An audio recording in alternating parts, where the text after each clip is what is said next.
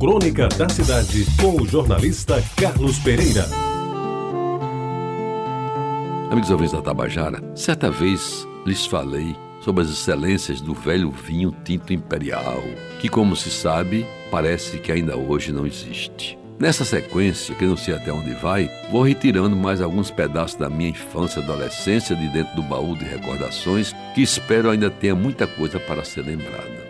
E pela ordem, mantendo o assunto, lembro bem do vinho celeste, famoso semi-adocicado, feito à base de caju e não de uva, como é comum, por Tito Silva, dono da indústria centenária que funcionava na Rua da Areia e que mandou para o exterior o primeiro produto paraibano a ganhar uma medalha de premiação internacional.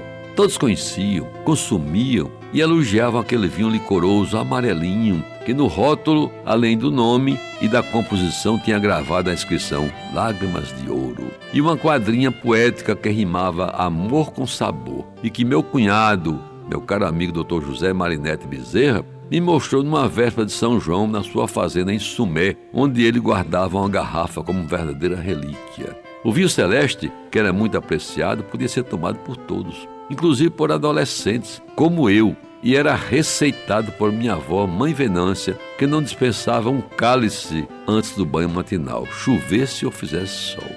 É pena, amigos ouvintes, que já não se encontre no mercado tal preciosidade e que os enólogos de plantão não dediquem algumas linhas daquele licoroso de sabor sem igual que reinou quase absoluto nas décadas de 40 e 50 do século passado em todas as reuniões familiares da cidade. De vez em quando, ao ir buscar na memória, já um tanto cansada, mas graças a Deus ainda não atingida pela obnubilação, algumas passagens da minha vida, me vem a lembrança da garrafa do vinho celeste. No seu formato único, depois apareceu em meia garrafa. Era em vidro branco, adornada por vistoso rótulo que continha inscrições com os prêmios alcançados no Brasil e até no exterior. Como, por exemplo, uma medalha que ganhou na expulsão de Bruxelas em 1900 e antigamente. E, amigos ouvintes, ao recordar tudo isso, sinto uma vontade danada de voltar àquele tempo e ter o prazer de degustar, agora certamente com mais autoridade, uma taça do velho vinho celeste uma das coisas boas que essa Paraíba tinha e que, como tantas outras, deixou de se perder nos arquivos do tempo.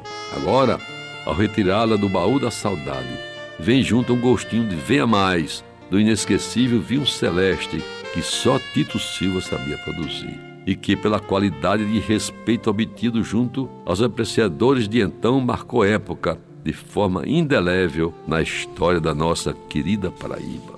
Você ouviu Crônica da Cidade com o jornalista Carlos Pereira.